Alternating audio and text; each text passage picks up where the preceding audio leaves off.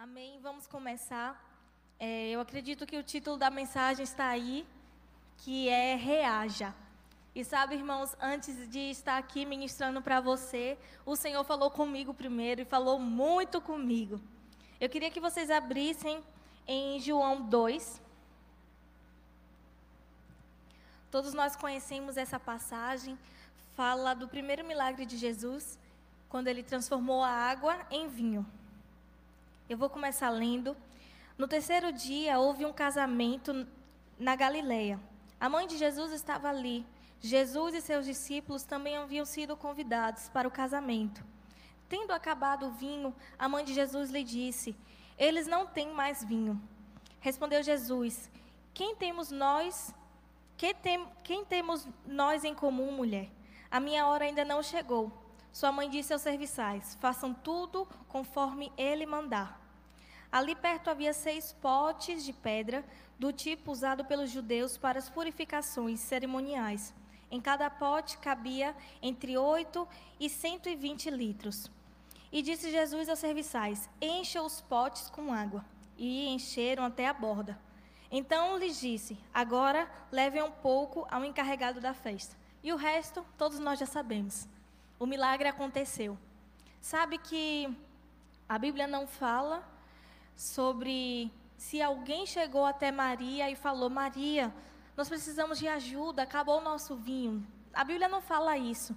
Então, eu, como mulher, eu entendo que Maria percebeu a movimentação e entendeu que alguma coisa estava acontecendo. E Maria, ela correu para alguém que podia fazer alguma coisa, que era Jesus. E sabe, irmãos, Jesus ele estava naquele lugar, naquele momento de problema. Ele estava dentro de um ambiente em que havia um problema e ele teve uma reação. A reação de Jesus foi solucionar aquele problema, porque dentro dele havia ferramentas que podiam fazer aquilo acontecer. Eu queria ler mais um texto que é em Marcos, Marcos 6, 35.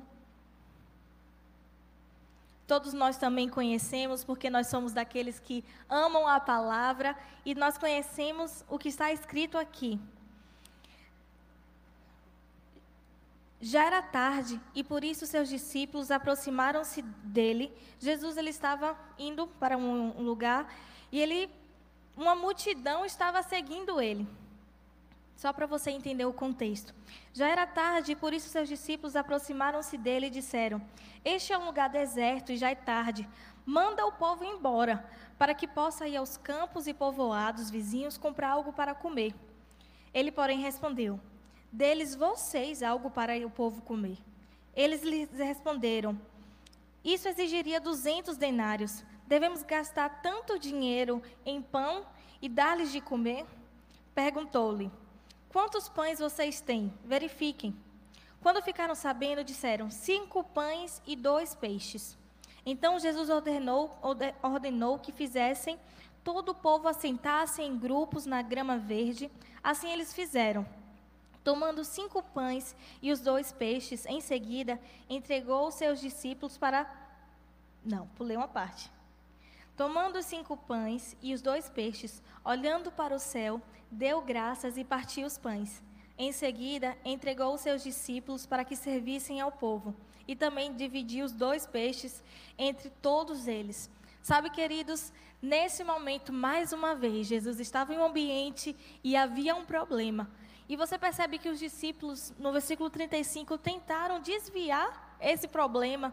Falou para Jesus: Jesus, manda o povo embora, para que eles possam comprar alimento, para que eles possam se alimentar em algum lugar. E Jesus falou: Não, vá vocês e alimente o povo.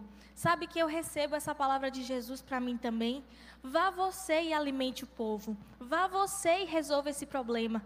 Jesus sabia que existia as ferramentas necessárias, tanto nele como nos seus discípulos, para fazer aquilo acontecer. E é isso que eu quero dizer para você nessa noite. Existem ferramentas necessárias em nós para que nós possamos ter uma reação aos problemas. Sabe, queridos, nós estamos vivendo em um período onde a gente só ouve falar de problema. A mídia ela nos conta uma história de problema, os nossos amigos nos contam uma história de problema, a nossa família nos conta uma história de problema. E deixa eu te dizer, qual tem sido a sua reação a essas coisas? Como você tem reagido ao ouvir essas coisas? Eu quero te dizer que a nossa reação deve ser igual a de Jesus. Nós vamos ver o problema e nós vamos solucioná-lo, porque nós temos ferramentas necessárias. Nós temos ferramentas necessárias para solucionar problemas de outras pessoas. Sabe, queridos, que eu estava estudando um pouco sobre reação e eu descobri que nós seres humanos somos feitos de reação. Sabe que quando você se assusta, quando você fica com raiva, quando você tem alguma emoção, você reage a ela. Não necessariamente você precisa externar a sua reação, mas necessariamente acontece uma reação dentro de você. O seu corpo esquenta ou esfria, a depender da reação. Quando você está com raiva, a sua cabeça e os seus braços esquentam. Quando você está triste, o seu corpo é frio. Quando uma pessoa está em depressão, eu vi uma imagem, o corpo dela todo está frio. E quando você está feliz, alegre, o seu corpo todo é quente. Então, dentro de você existem reações acontecendo em todos os instantes. À medida que algo acontece, você reage àquele acontecimento. Seria anormal se isso não acontecesse. Todos nós, independente de cultura, independente de raça, independente de, de onde nós nasçamos, nós vamos reagir a alguma emoção. Se isso não acontecer, está, tem algo de errado com isso. E nós que somos espirituais, nós também temos reações espirituais. Sabe que o, nosso corpo natural reage e o nosso corpo espiritual também reage. Porque eu não sei se você sabe, mas você é espiritual. Eu sei que você sabe, mas não custa nada te lembrar. Nós somos seres espirituais. Nós somos sobrenaturais. E o natural, ele é mínimo comparado ao sobrenatural que existe em nós. Então, da mesma forma que o nosso corpo reage a algo que está acontecendo, nós, como seres espirituais, também temos uma reação. O nosso espírito reage e nós devemos reagir, é nossa obrigação reagir a doenças, a enfermidades, a falta. Sabe, queridos, que existem pessoas, e eu conheço pessoas que, quando ouvem, estou com dor de cabeça, na hora ela vai e impõe as mãos e fala: Não, você não pode ficar com dor de cabeça. Existem em mim ferramentas para te curar. Essa é a reação que o nosso espírito tem. E sabe que, por muitas vezes, eu tenho percebido que nós temos ficado abafados, sabe? Nós, como igreja, nós estamos ficando sem reações. Quantas vezes você já viu uma pessoa reclamar de dor de cabeça do seu lado? Quantas vezes você já viu uma pessoa dizer: Meu Deus, é, estou sem dinheiro, meu Deus, como estou triste, meu Deus, está tão difícil a vida, e você simplesmente, como os discípulos de Jesus, ignorou aquela situação e pensou: Não é problema meu, deixe que ela resolva de algum jeito.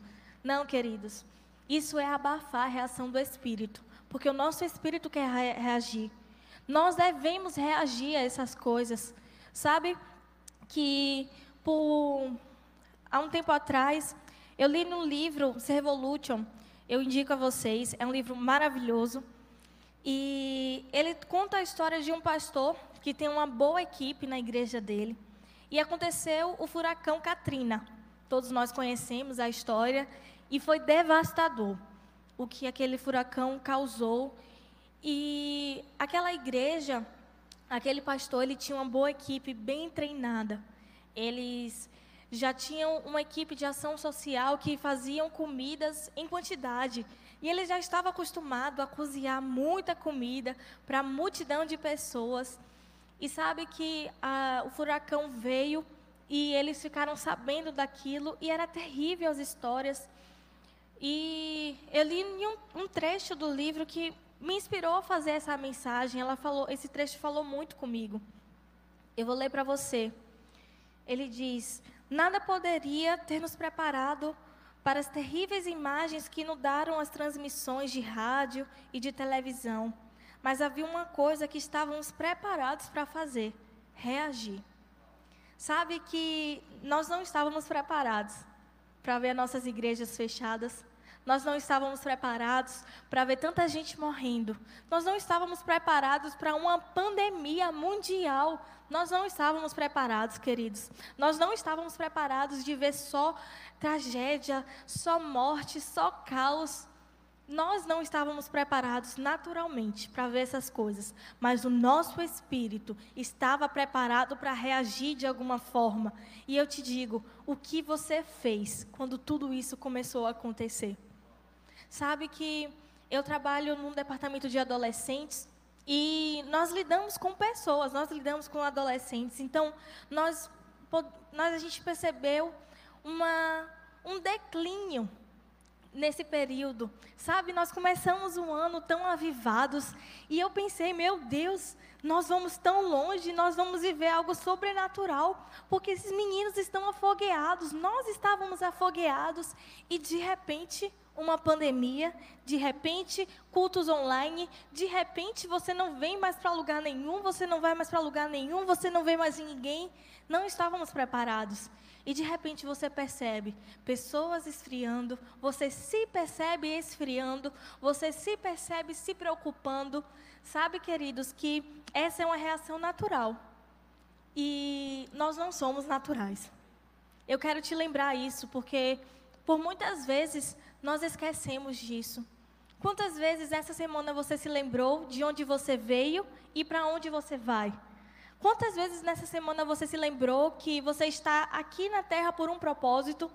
Que o Senhor te colocou aqui para fazer alguma coisa? Quantas vezes nessa semana isso invadiu a sua mente e te possuiu de alguma forma, de uma forma que pudesse fazer você trabalhar em cima disso? Quantas vezes? Eu estou falando isso para você porque é algo que tem mexido comigo, porque o Senhor falou comigo, porque eu, eu me percebi nessa situação. Quantas vezes nós percebemos, nós nos lembramos que nós nascemos por um propósito, nós devemos viver para um propósito. E assim como nesse trecho, a gente, é, como esse pastor, ele teve uma reação ele construiu, queridos, um estacionamento dentro da igreja dele. Porque muitas pessoas estavam saindo das cidades, indo buscar abrigo em outras cidades, e ele sabia que o trânsito estaria lento, que o trânsito estaria parado, que pessoas estariam viajando por horas e horas e dias o que ele fez? Ele construiu um estacionamento dentro da igreja dele e ele fez milhares de comida, de alimentos, refeições. Ele preparou todas essas coisas para servir as pessoas. E sabe que muitas pessoas foram alcançadas. Muitas pessoas receberam daquele alimento, receberam daquele consolo. Sabe que é para isso que nós nascemos. Essa deve ser a nossa reação, consolar e cuidar de pessoas, porque foi para isso que o Senhor nos chamou por vidas. É só isso que importa, querido, vidas, que vidas sejam alcançadas. É, nesse período da, da pandemia, a gente percebe que muitas pessoas entraram em crise, crise existencial, crise de ansiedade, crise de depressão, síndrome do pânico, e a gente ouve tantas pessoas que adoeceram não porque pegaram a doença, mas porque ficaram com medo de alguma coisa. E o que eu mais vi nas redes sociais circulando era os vídeos de pessoas que tentavam ajudar e elas diziam assim: "Eu acredito que você já deve ter visto ou assistido algum vídeo desse que a pessoa começava o vídeo dizendo: "Oi, eu não estou bem, mas está tudo bem. E eu comecei a ver aquilo de repente um vídeo, de repente dois, de repente três, de repente a minha rede social estava tomada por vídeos assim, de pessoas que estavam tentando ajudar outras, dizendo: ó, oh, tudo bem você não estar bem. Tá tudo bem se você está ansioso, é normal nesse período. E sabe que dentro de mim eu pensava, não tá tudo bem não não está tudo bem não está bem. Eu comecei a ficar, sabe, incomodada com aquela situação. E sabe, queridos, não está tudo bem em, não, em você não estar bem. E não estar tudo bem em você divulgar isso, dizer que está tudo bem você não está bem. Sabe por quê? Porque se a pessoa que está do seu lado não está bem, a culpa é sua e a culpa é minha. Se a pessoa que eu convivo, ela não está bem, a culpa é minha, porque eu não percebi que ela não está bem. Porque em mim existem ferramentas para ajudá-la. Dentro de você, dentro de mim, existem ferramentas necessárias para ajudar as pessoas. E não estar tudo bem. Sabe? Não está tudo bem e em você não está bem. Sabe? Jesus, ele pode te ajudar. É isso que você tem que dizer para essas pessoas. É isso que você tem que responder a essas pessoas, responder a esses vídeos. Se alguém dizer para você, ah, eu não estou bem, mas tá tudo bem não estar bem, né? Não, não tá tudo bem não. Venha cá, eu vou orar por você. Isso vai mudar. Essa situação ela precisa mudar, porque eu vou orar e vai mudar. O que é está acontecendo? Você está depressivo, você está ansioso. Vem aqui, eu vou impor as mãos e você vai ser curado. Seu cabelo está caindo, você está com uma doença que se coça, você vai ser curado porque eu vou impor as mãos sobre você e você vai ser curado. Sabe que é isso que nós precisamos fazer. A gente não pode ver tudo acontecendo e deixar para lá. Como os discípulos quiseram fazer com Jesus. Ah, Jesus, despede o povo, manda embora, manda comer em outro lugar. Não, você vai dar o alimento. Nós vamos dar o alimento para esse, esse pessoal, essas pessoas que precisam de ajuda. Somos nós, queridos. Sabe? Voltando para aquilo que eu falei, o Senhor nos colocou na terra para um propósito. Existem duas perguntas que você precisa se responder sempre. Você precisa ter a resposta dessas perguntas e você precisa, em todos os instantes, lembrar dessas respostas, que é quem eu sou e o que eu nasci para fazer. Porque são as duas áreas onde Satanás mais tenta nos cutucar. É a área que Satanás mais tenta nos provocar, porque é a área que ele mais é derrotado. Por quê? Quem eu sou? Eu sou semelhança de Deus, aquilo que Satanás queria ser. E o que eu nasci para fazer? desfazer as obras de Satanás. Então ele não quer que você descubra isso e ele quer te atormentar. Como? Dizendo que você não é ninguém, que você não nasceu para nada e que você não serve para nada. Eu quero te dizer, esqueça isso. Renove sua mente com a palavra do Senhor e se lembre que você é semelhança do Altíssimo e você nasceu para fazer alguma coisa. Você nasceu para desfazer as obras de Satanás. Você nasceu para tocar em vidas. Você nasceu para alcançar pessoas. É para isso que eu e você estamos aqui para que vidas sejam alcançadas. Sabe, eu admiro muito a irmã Vânia. Ela é uma mulher corajosa, sabe? Ela não gosta de câmeras, não gostava de tirar foto, não gostava de ficar na frente das câmeras. E assim que começou a pandemia, ela assumiu uma posição. Ela disse: Eu preciso alimentar o meu povo de alguma forma. E ela entrou, queridos, em uma caminhada de lives. E todos os dias nós vemos, de manhã, Dona Vânia, ela está fazendo live. Às vezes eu percebi, teve um dia que ela fez três lives por dia. Sabe o que é isso? É amor por vidas. Ela está fazendo algo que ela nasceu para fazer.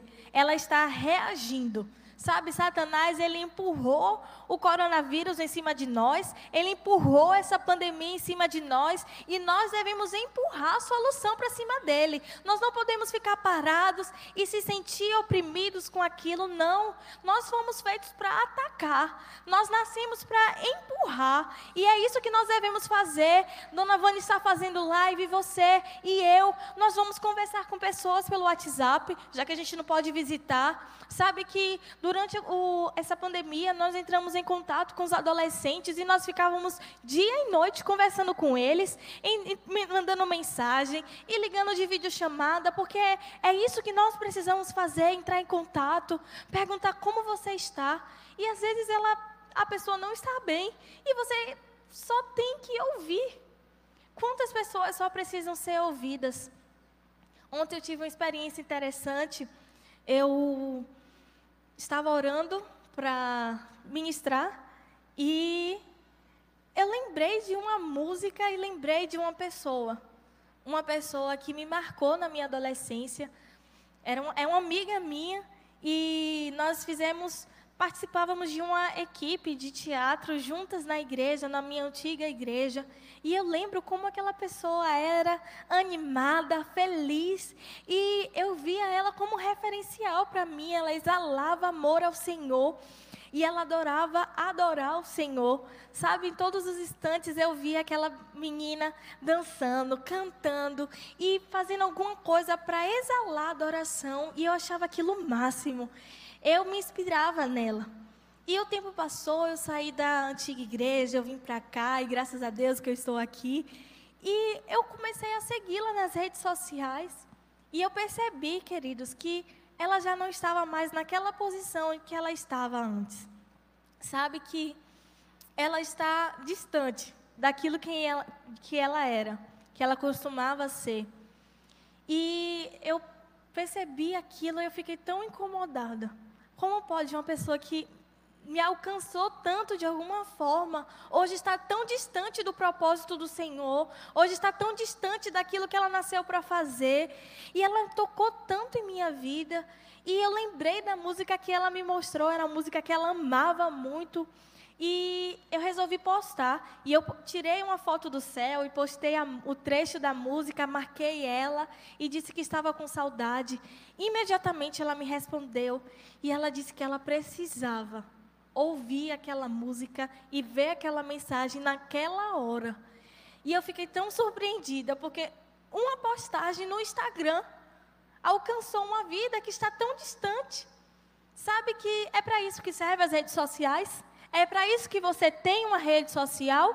É para isso que eu e você temos redes sociais? É para compartilhar palavras do Senhor? É para que vidas sejam alcançadas de alguma forma? Não é para ficar postando coisas que não vão acrescentar em nada. E a gente fala, ah, mas o que é que tem eu postar isso? O que é que tem que você está perdendo tempo? Porque vidas precisam ser alcançadas, porque vidas precisam ser tocadas por vocês. Existem vidas que só vão ser alcançadas por você. E enquanto você fica postando fotos de biquíni, fotos fazendo isso, foto fazendo aquilo, foto de nada com nada, no Instagram as vidas não vão ser alcançadas e você só está atrasando o tempo que você poderia estar investindo em cuidar de pessoas. E sabe que eu decidi ontem fazer isso Sabe, a minha rede social ela tem que de alguma forma alcançar pessoas, senão não vale de nada ter. Senão não vale a pena ter. Porque se eu estou aqui é para que vidas sejam alcançadas. E a minha rede social ela vai fazer isso por mim. Porque é para alcançar o maior número de pessoas. Amém, queridos? Vocês estão aqui?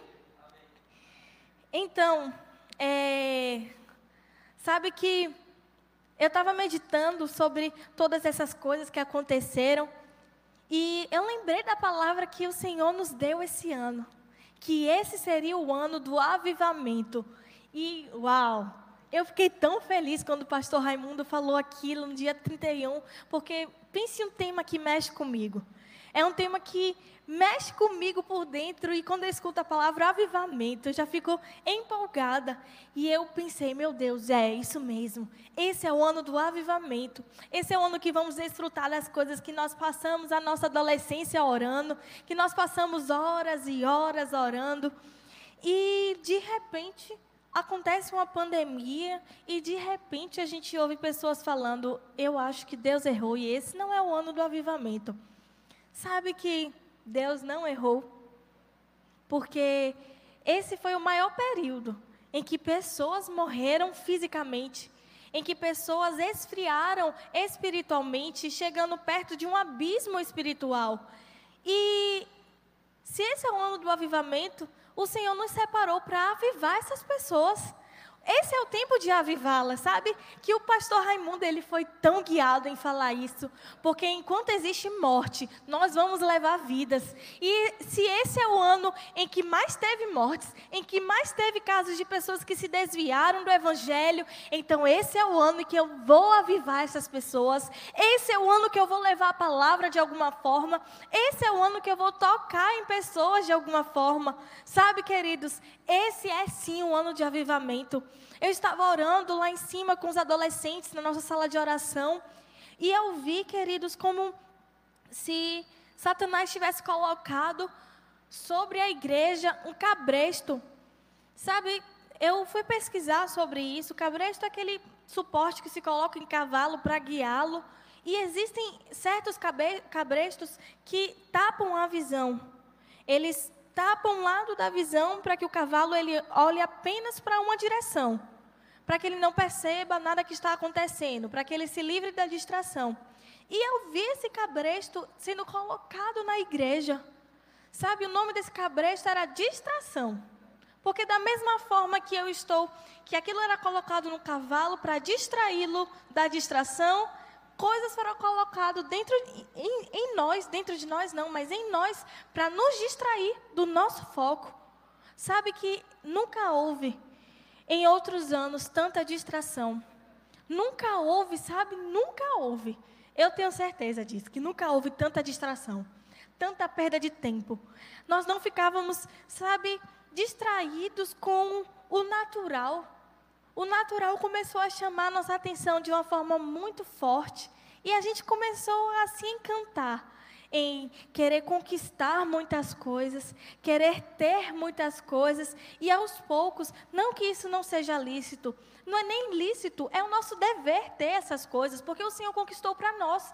E nós devemos ter boa casa, nós devemos ter bons carros, nós devemos ter o melhor dessa terra, porque é direito nosso e nós devemos conquistar isso. Mas isso nunca deve ser a nossa prioridade. Isso não deve ser aquilo que vai tomar o nosso coração e tomar a rédea da nossa vida. Não. Não é para isso que o Senhor nos chamou. É para que a gente viva o Evangelho e as demais coisas vão ser acrescentadas. Enquanto eu vivo o Evangelho, o Senhor vai estar tá acrescentando as coisas em mim. Enquanto eu vivo o Evangelho, enquanto eu cuido do povo do Senhor, as coisas vão chegar e eu não vou precisar me preocupar. Claro que o Senhor quer que a gente estude, o Senhor quer que nós sejamos destaques. Isso é o certo a ser feito, mas isso não pode roubar a nossa atenção. Isso não pode roubar o nosso coração. Isso não pode roubar a nossa prioridade. Sabe que o Senhor é a nossa prioridade. O dever na casa do Senhor não pode ser nossa prioridade. O Senhor é a nossa prioridade. Ele tem que estar acima de tudo e acima de todos. E o nosso coração deve estar sempre rendido a Ele. Sabe que as coisas que eu faço para Ele, na casa dele, na igreja, não pode roubar o meu coração, não pode roubar o meu tempo, não pode me desviar do foco. E em um livro de Wayne Cordeiro, ele, esse autor é muito bom, indico para vocês. O livro é peneirado, muito bom. Ele fala sobre esfriamento e fala sobre não se esfriar do evangelho, mas se esfriar enquanto trabalha na igreja. E ele destaca em um trecho que o que ele fala para as pessoas que trabalham com ele é: uma mente sempre vai alcançar outra mente, mas só um coração vai alcançar outro coração. Então você e eu precisamos entender que o nosso coração ele precisa estar no Senhor, acima de todas as coisas. E eu vi aquilo, eu vi como se fosse Satanás colocando cabresto na igreja, distraindo para algo que iria acontecer. E na mesma hora eu lembrei: esse é o ano do avivamento. E nós não podemos nos esquecer disso. Essa é a instrução do Senhor para esse ano. Esse é o nosso dever. Essa é a direção que o Senhor nos deu para viver nesse ano. Viver um avivamento revolucionar algumas coisas. E eu não sei como você costuma ver um avivamento, mas avivamento ele é representado por vidas se rendendo, vidas sendo alcançadas, vidas sendo restauradas, e é isso que nós devemos fazer. Nós não podemos perder tempo em perder tempo. Nós não podemos passar tempo com outras coisas a não ser o Senhor e o serviço a Ele, em cuidar de pessoas. Eu vou sempre falar isso porque é algo que mexe comigo. Nós precisamos sempre cuidar de pessoas, cuidar e amar. E sabe, queridos, que esse é o tempo de fazer isso. Esse é o tempo da gente fazer essas coisas. É, eu estava lendo um, um trecho da Bíblia que fala sobre aquele paralítico no tanque de Betesda. Ele passou 38 anos esperando as águas se mexerem e alguém jogá-lo ali dentro. E sabe que existem hoje pessoas que estão esperando a água se mexer e elas serem jogadas. Sabe que não se impressione, existem sim pessoas que estão esperando isso. E eu fui pesquisar Betesda significa a casa da água que flui. E quando eu ouvi isso, eu falei: Uau! Sabe que o Senhor ele fala conosco que dentro de nós existem rios que fluem. E eu pensei: Meu Deus, nós somos Betesdas ambulantes. Nós somos aquele que dentro de nós existem rios, existem águas que fluem e que transportam cura. E existem pessoas em algum lugar do mundo, em algum lugar da esfera da sociedade que está esperando ser lançada nesse lugar, está esperando por você.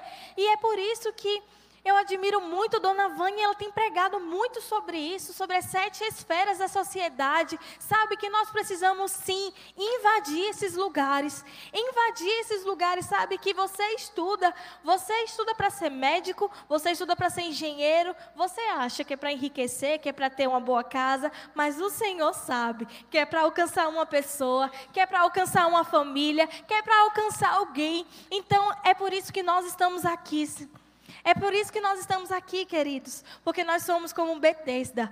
Somos a água que flui dentro de nós precisa alcançar alguém. A água que flui dentro de você precisa alcançar alguém. Se permita, sabe? Tenha uma reação aos problemas. Sabe, tenha uma reação aos problemas que acontecem com você. Pegue a palavra e se apoie nela, porque é ela que vai te sustentar nos momentos difíceis, é ela que vai te guiar, é ela que vai ser o sustento para você, a palavra do Senhor. Sabe, queridos, a nossa reação enquanto os problemas acontecem é que vai nos diferenciar do mundo. É como nós reagimos que vai fazer de nós diferentes. É como nós reagimos, é como nós expressamos que vai fazer de nós diferente das pessoas. E é por isso que as pessoas vão vir até nós e perguntar: o que é que você tem? O que é que você tem que você está assim? Como é que você consegue estar feliz nesse período? E eu vou dizer: Jesus habita em mim. Você quer? É por isso que nós nascemos, queridos. É para isso que nós estamos aqui para que vidas sejam alcançadas, vidas sejam tocadas. E você que está me assistindo agora e ainda não fez uma aliança com o Senhor, está ainda sem entender um pouco do que eu estou falando, mas percebe que em você existe uma necessidade. Eu quero te dizer, sabe, que Jesus, ele morreu e ressuscitou para que você seja alcançado de alguma forma. E se você está me ouvindo e deseja fazer parte dessa grande família, eu quero que você agora faça uma oração comigo. Eu quero que você diga seu nome, diga eu,